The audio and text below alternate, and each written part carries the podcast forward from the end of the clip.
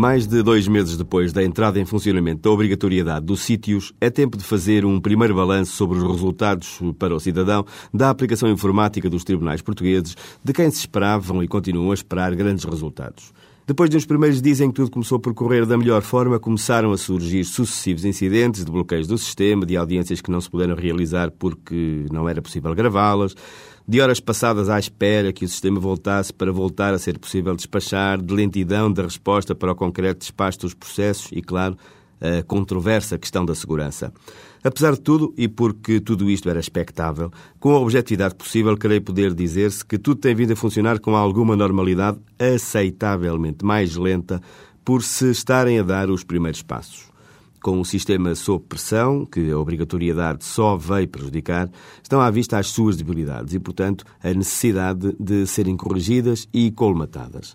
Quando forem, porque têm de o ser, Ultrapassados os problemas de bloqueio do sistema, que tem de poder funcionar sem estar em rede para que as pessoas que vão aos tribunais não tenham de ver as diligências adiadas só porque a informática não funciona, da sua rapidez, do arcaico processador de texto utilizado e da segurança afirmada, mas talvez não tão globalmente percepcionada pelos utilizadores, poderemos ser mais otimistas.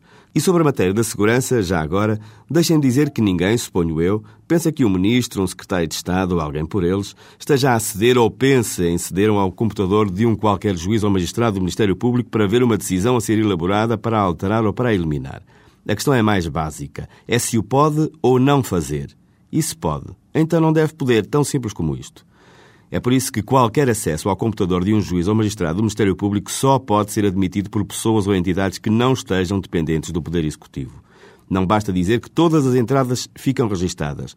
Interessa que elas não sejam feitas por quem não esteja autorizado para tal pelos Conselhos Superiores das Magistraturas e do Ministério Público tem de haver aqui uma gestão partilhada do sistema, pois é o Ministério da Justiça que tem de garantir a logística dos tribunais.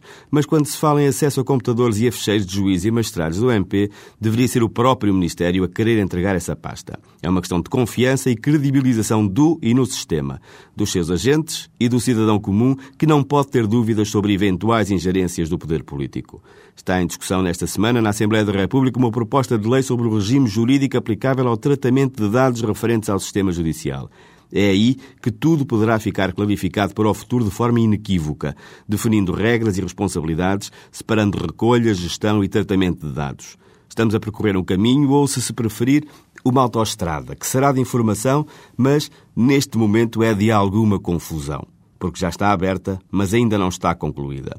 Eis uma matéria que, parecendo árida, tem uma relevância fulcral para o funcionamento da justiça portuguesa e a sua credibilização junto do cidadão.